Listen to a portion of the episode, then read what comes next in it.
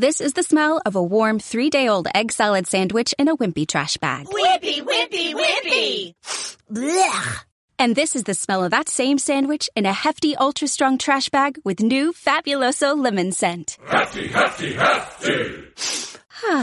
Smell the difference? When life gives you stinky, get Hefty Ultra Strong with new Fabuloso lemon scent. It smells like clean, freshly picked lemons. So no matter what's inside your trash, you can stop the stink and smell the lemon.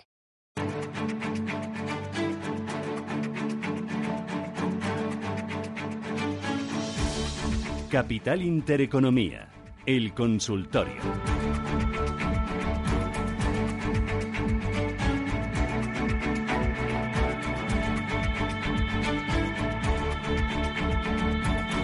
Consultorio de Bolsa Española, Nicolás López, director de análisis de Meza Valores. ¿Qué tal? Buenos días. Hola, ¿qué tal? Buenos días. Oye, ¿qué dices que vengo de flamenca?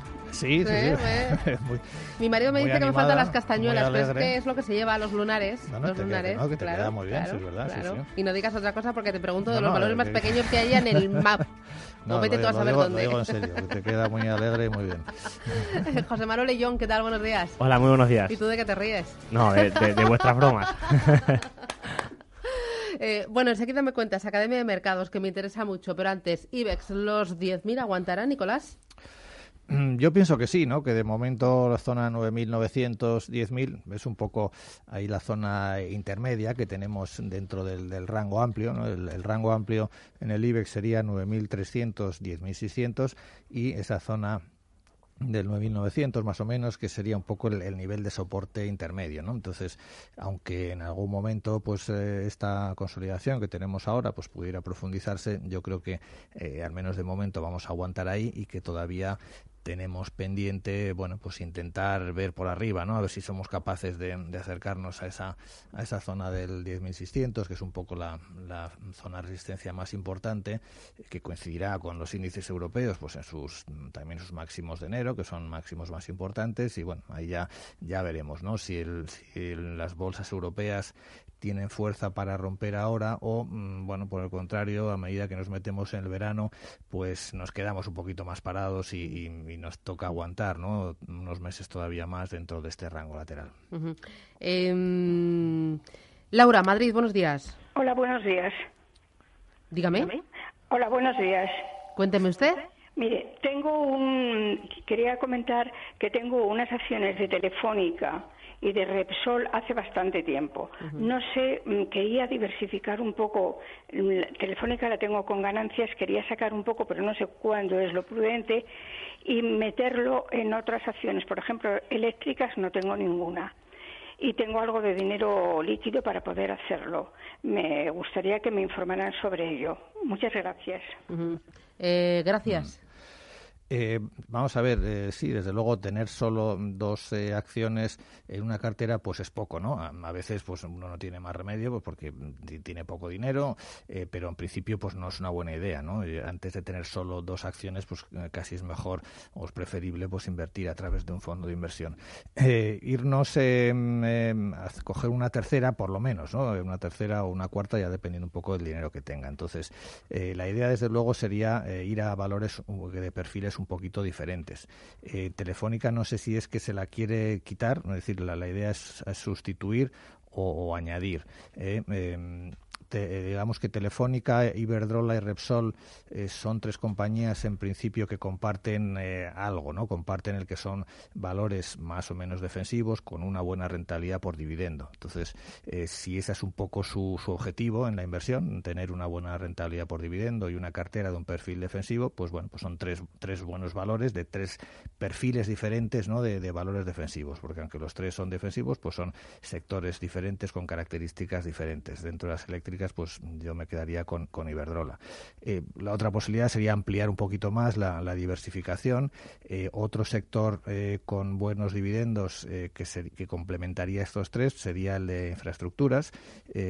Ahí podríamos optar o bien por ACS o bien por Ferrovial, cualquiera de las dos. Quizás en este momento pues me quedaría con ACS. ¿no? Entonces pues ahí ya tendríamos cuatro compañías las cuatro mm, con buena rentabilidad por dividendo, con perfiles más o menos defensivos, pero de cuatro sectores diferentes que nos dan pues una diversificación más adecuada. Eh, vamos con José Luis, buenos días. Hola, buenos días. Ay, qué mal le oigo. Dígame rápido. Pues te digo rápido. A ver, quería saber hasta dónde puede llegar Repsol y cuál de los dos gemelitos ve mejor, el Santander o el BBVA. Gracias. Venga, perdona. Adiós. Adiós. Bueno, pues como bien dices, son, bastante gemelitos. gemelitos, me encanta Son- a mí eso. son bastante gemelitos y aunque van alternando fases en las que uno parece que está más fuerte que el otro, un poquito más así los vemos a más largo plazo y no suele haber grandes diferencias, ¿no? Pero bueno, quizás por mm, eh, diferenciarlos un poco, eh, BBVA tiene una mayor exposición a emergentes, el 70% del negocio de BBVA viene de emergentes, en Santander solo es el 50%, eh, gracias a su exposición a, a Reino Unido, que, que hace que Europa sea más importante eh, para Santander. Eh, yo de, los dos pues me quedaría con Santander, eh, quizás porque creo que ese 70% de emergentes, en mi opinión, es un poco excesivo. ¿no? Yo creo que BBVA tendría que, bueno, dentro de los procesos de, crecimiento que se plantee, pues tender un poco a, incrementar ¿no? su exposición a, desarrollados. Bueno, pues se ha hablado mucho de alguna posible fusión de BBVA en España, con la posibilidad de Bankia, por ejemplo, eh, o, o alguna operación fuera de España, o a lo mejor vendiendo algún activo de los que tiene de emergentes, ¿no? Pero eh, en, en su configuración actual, pues prefiero Santander.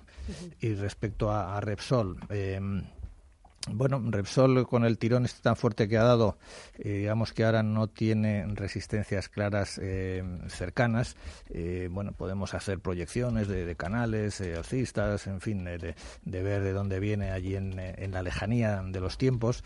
Yo creo que lo importante de, de Repsol pues es que no pierda la zona de 16.50, que es la zona un poco de, ruptura, y mm, a corto plazo, pues por dar una referencia, pues 19, 19.50 es donde hay una eh, primera posible zona de, de resistencia.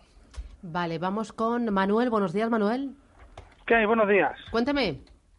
Pues mire, quisiera ver que me pudiera decir qué niveles debería de vigilar del IBEX 35. Niveles. Vale. ¿Algo más? Sí, y de Telefónica, de esta... A ver, ¿qué me puede hablar de Telefónica? Y si sabe cuándo va a dar los dividendos y más o menos cuán- qué cantidad. Vale, gracias, muy amable. Gracias. muy Adiós, amable, días. Eh, creo recordar que es el Telefónica 15, Ibex, 15 sí, de sí. junio, eh, cuando es el, el próximo sabes de memoria, los dividendos? Es que lo- no, pero justo de Telefónica creo que el otro día lo, me lo preguntaron, lo miré. mm, Creo que es el 15 de junio, eh, 20, 20 céntimos eh, brutos. Eh, son 16, 16 netos. Eh, sobre Telefónica, ¿qué le puedo decir? Bueno, pues que mm, Telefónica, eh, como todo el sector telecos, pues sigue ahí, ¿no? Un poco eh, con, con muchas dudas, sigue siendo los sectores débiles. Eh, es verdad que a la zona de 750 en la que ha rebotado es muy importante.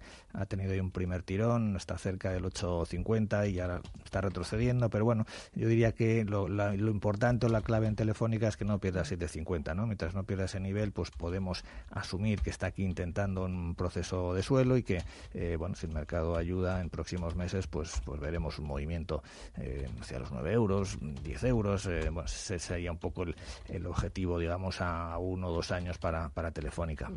Y. IBEX, eh, los niveles del IBEX. Ah, bueno, sí, un poco el IBEX ya, ya, ya he comentado un poco antes que para mí la zona así de soporte eh, inicial sería la zona 9900, ¿no? No es que si perdiera ese nivel sería el fin del mundo, pero eh, bueno, entonces aumentaría la, la probabilidad pues de, de ir otra vez un poco a la parte a la parte baja, ¿no? Que hemos tocado eh, recientemente de 9300 y sería mantenernos en un tono más lateral, ¿no? Ahora mismo hay un- una incipiente estructura alcista y la posibilidad de que estemos iniciando un, un proceso alcista que nos pueda llevar a, a romper el 10.600. Si perdemos esa zona de 9.900, bueno, se enfriaría un poquito el movimiento eh, y, y seguramente nos, nos tocaría estar algún mes más en un tono lateral. Mm, Vamos con eh, el siguiente. María, ¿no has solucionado lo del teléfono? Sí, Vale, fenomenal. Ahora, bueno, si es que lo oigo como si estuviera aquí a mi lado. ya, ya, Claro, yo no te hay oigo color. perfectamente Claro. también. Mira, yo hago la consulta, ¿verdad? Sí, claro. Sí, es que yo tengo 2.000 títulos de Abengoa. Sí. Y hace eh, hace un año, un año y pico, ¿verdad? Pues me dijeron que me mandaban un Warran porque se habían convertido en- o lo iban a convertir en Warran, pero no sé qué es esto. Y, me dicen que aquí que se van a emitir a cotización en, en aquella fecha, pero no sé no sé nada ni dónde se controla. A ver cómo está esto, si me podéis informar, por favor. Muy bien, gracias. Nada. él tiene acciones y le proponen eh, cambiarlo en Warren. no, es, que en, el, proceso este de, reestructuración de, de, Abengoa, ¿no? cuando eh, se produjo toda la cancelación de, deuda eh, por acciones, bueno, en ese proceso ahí se emitieron unos warrants que se dieron, ¿no? no sé si fue a los acreedores o a los accionistas, pero bueno, se ve que a, algunos accionistas pues les, les dieron warrants. ¿no?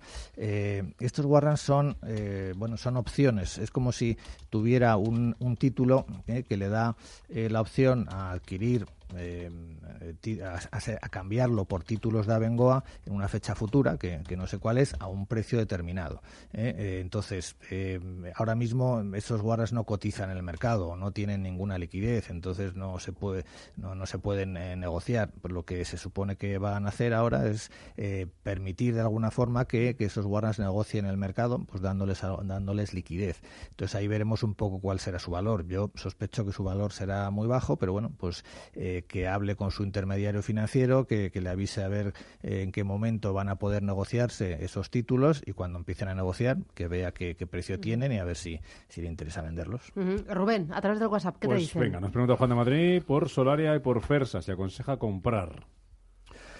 En mm, general, mm. no. Es decir, eh, en Fersa, eh, eh, Solaria y, la antigua Fersa, que ahora se llama Audax Renovables, bueno, tiene un tirón espectacular a principios de año, multiplicando por 4, por 5 ¿no? Su, su, precio, incluso más en el caso de, de Audax. bueno, es verdad que detrás de este tirón pues lo que hay es unas expectativas de, crecimiento futuro que, bueno que están ahí no y que eh, no, no, no niego y no digo que no sean dos compañías que efectivamente pues en el, entorno actual tienen expectativas de crecimiento pero eh, bueno sus valoraciones realmente son algo más que exigentes no eh, y sobre todo está tan reciente ese tirón tan fuerte que yo pienso que lo razonable sería pues pues un movimiento de consolidación más prolongado no entonces yo creo que ahora mismo Solaria que está cerca de sus máximos, está en 4,40, hizo 5 euros eh, hace un mes o, dos meses. Eh, pienso que no es un nivel para entrar, ¿no? Aquí tan cerca de los máximos y que hay que esperar, ¿no? Eh, a, una nueva oportunidad más abajo. Y lo mismo diría de, Audax, ¿no? Audax no ha vuelto a los máximos, se ha atascado un poquito a mitad de camino, 2,40. Mm, pienso que necesita consolidar más tiempo y que no es ahora momento de entrar. Petroleras nos pregunta si le podemos decir qué consejo tiene el analista de las petroleras americanas, Chevron y Exxon. Eh, bueno, no, no hago así consejos concretos ¿no? sobre compañías eh, norteamericanas. En general, el sector petrolero eh, pues está claro que está impulsado ¿no? por la fortaleza del precio del crudo, que ha sorprendido un poco a propios y a extraños este movimiento. Y, bueno, mm, es dudoso saber hasta dónde puede llegar. ¿no? no es que el sector petrolero sea uno así de, los sectores en los que yo confiaría mucho a largo plazo. Está claro que el, el futuro del petróleo pues mm, no es es seguir siendo la, fuente de energía mundial, sino más bien eh, todo lo contrario, eh, pero a corto plazo pues está claro que es de los sectores más fuertes, ¿no? Eh, pero en fin, yo no son compañías que, me gustan especialmente las compañías petroleras, Una más antes del boletín. Pues vamos a Murcia, Eduardo, y seguiré a preguntar a analistas si ve un buen momento para entrar en ArcelorMittal y o FCC después de las últimas caídas y cuál podría ser un buen precio de entrada. Bueno, son dos opciones muy diferentes, desde luego. Eh, FCC, pues una compañía eh, en, reestructuración, por así decir, iniciando una, una nueva vida después de, la gran crisis y no me parece mal pues eh, tener ahí una pequeña exposición ¿no? a una compañía de, ese perfil como opción, digamos, a largo plazo. ¿no? Invertir en FCC pues es invertir a, a tres, cinco años vista, que es un poco donde se supone que habrá conseguido pues convertirse en, en, la compañía a la que aspiran a convertirse, ¿no? A corto plazo, pues es más difícil predecir su, su comportamiento porque todavía no vamos a ver una clara eh, mejoría en, su cuenta de resultados. Y Arcelor, pues sí que es de las compañías eh, calientes, sí que me parece eh, interesante, ¿no? Invertir en Arcelor ahora más a corto plazo, un vista a próximos meses. Muy bien. Boletín informativo, hacemos paradita, tomamos aire y regresamos aquí en Capital Intereconomía. Les recuerdo que tenemos Foro de la Inversión, hoy con Ramón Pereira, director de Franklin Templeton Investment para Iberia, en el Foro de la Inversión. Y a partir de las 11 de la mañana nos vamos al DES, ¿no, Rubén? Al Davos de la Economía Digital, Ah, que sí. lo llaman y que empieza Ah. hoy en Madrid. Digital para- Enterprise Show. Eso es. Bueno, empieza 2018. hoy, está hasta el jueves y nosotros vamos a estar allí. Ya prometimos ayer, avanzamos que íbamos a estar allí. Y espacio de emprendedores. ¿Cómo va la operación Bikini? Mm. Te voy a ayudar hoy. Traemos a este espacio de emprendedores el famoso plato que reduce un 30% las calorías ¿Ah, cuando sí? comemos. Uy, no me lo Sí. pierdo. Oye, Julio, eso me lo grabas, ¿eh? Me lo grabas y me lo pongo durante toda la tarde. A ver si mi cerebro lo asimila. Gracias. Volvemos enseguida.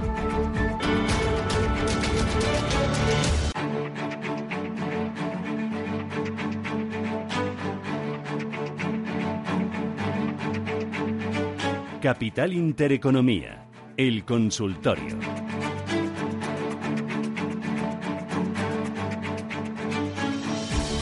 Estamos en este espacio de consultas con Nicolás López, director de análisis de MG Valores. Eh, tenemos eh, 609-224-716, nuestro número de WhatsApp, para que nos manden sus mensajes de texto o sus mensajes de audio. Vamos con uno de ellos. Buenos días, quería saber eh, sobre Carrefour, Stop Loss y Take Profit en un corto plazo.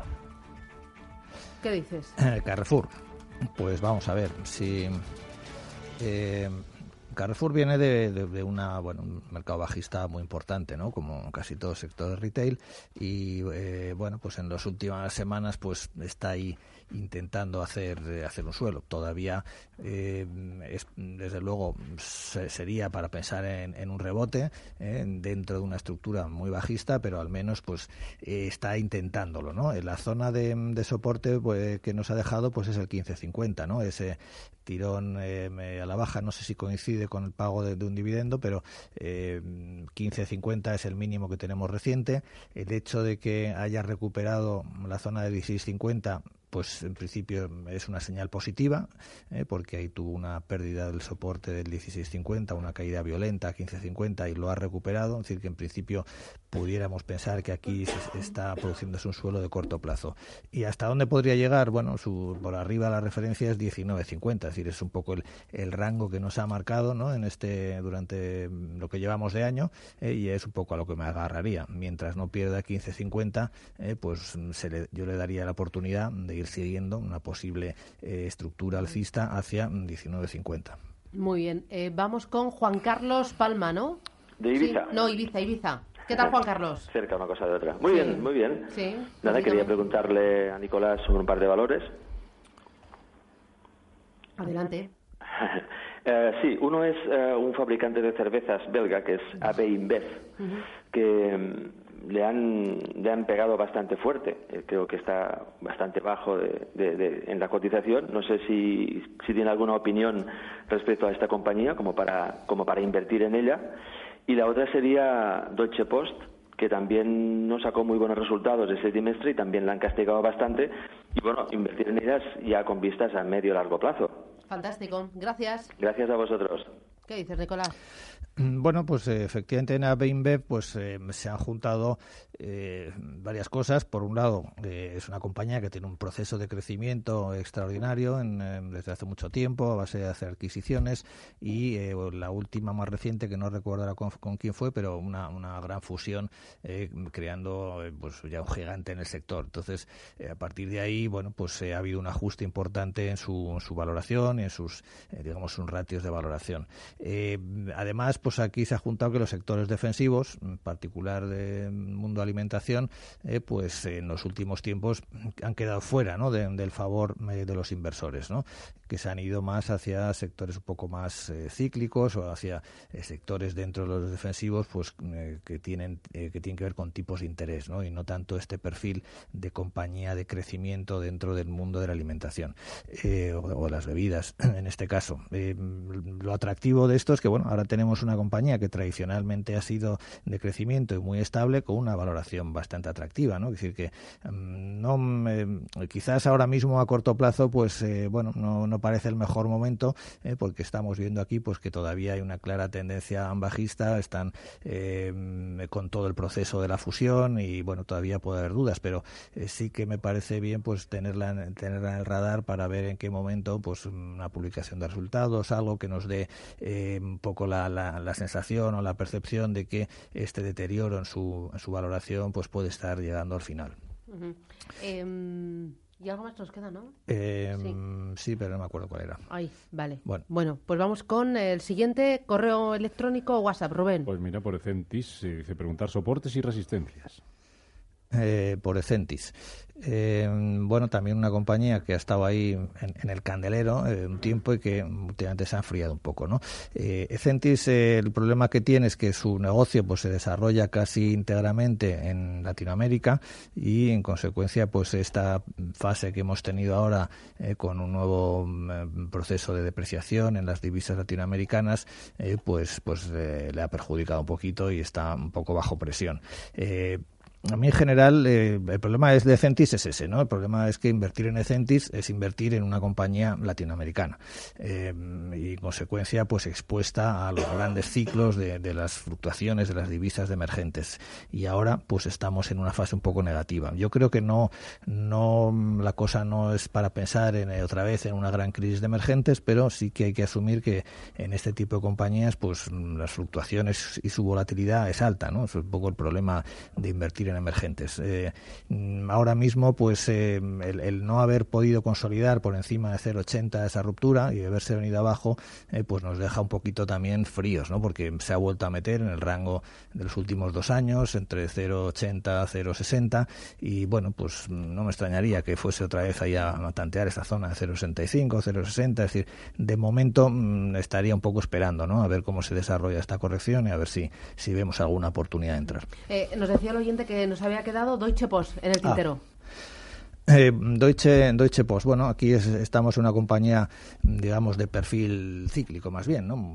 lógicamente todo el tema este de la, eh, la mensajería, eh, de los envíos, pues está muy ligado al ciclo económico, ha tenido un comportamiento muy positivo en los últimos tiempos y hasta que, bueno, pues hace poco, pues a la publicación de, resultados, pues digamos que está consolidando un cierto deterioro, ¿no? Es de los valores que ha caído por debajo de los mínimos que hizo el mercado em, en, la corrección de febrero, en la primera fase eh, bajista, y de momento pues no vemos aquí síntomas de, recuperación. ¿no? Cuando ha habido una decepción así seria con los resultados, eh, pues normalmente el valor pues tarda un tiempo, ¿no? Al menos hasta que veamos en, los próximos trimestrales, pues si, si ese susto se consolida o qué está pasando realmente, ¿no? Eh, oye, dos cositas para terminar. Una de ellas, hoy he estado echando un vistazo al ranking de los valores que mejor se han comportado, los bancos que mejor se han comportado en Europa desde principios de este año. Y a la cabeza está Bankinter.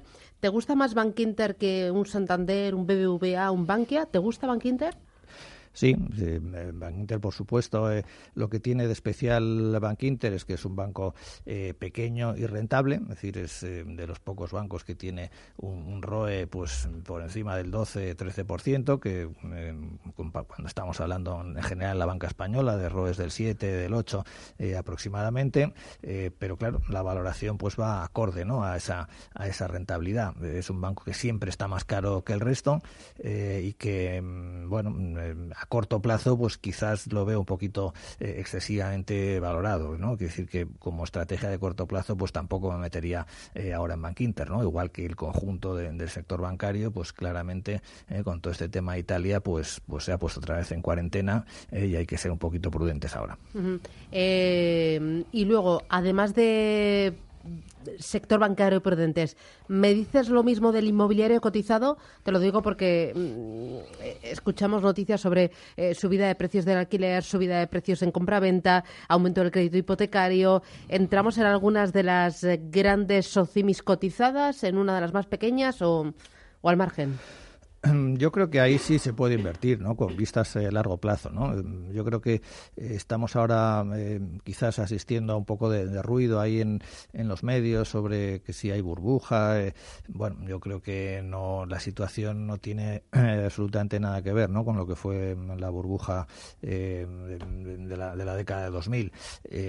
sí hay una, ha habido una presión importante sobre el nivel de los alquileres, quizás pues por una falta eh, de oferta y, un exceso de demanda, porque la gente no consigue créditos fácilmente y no compra casas fácilmente, pero yo creo que eso se, bueno, pues se va a ajustar y lo que sí hay es, eh, bueno, pues en la tendencia de fondo eh, de que la inversión en, en, inmobiliario, en los precios actuales, a través de Socimis, pues yo creo, creo que es una inversión de un nivel de riesgo bajo, no para hacerse millonario, pero para tener una, una rentabilidad razonable a largo plazo. Estupendo. Nicolás López, CMJ Valores, gracias. Que tengas buen día.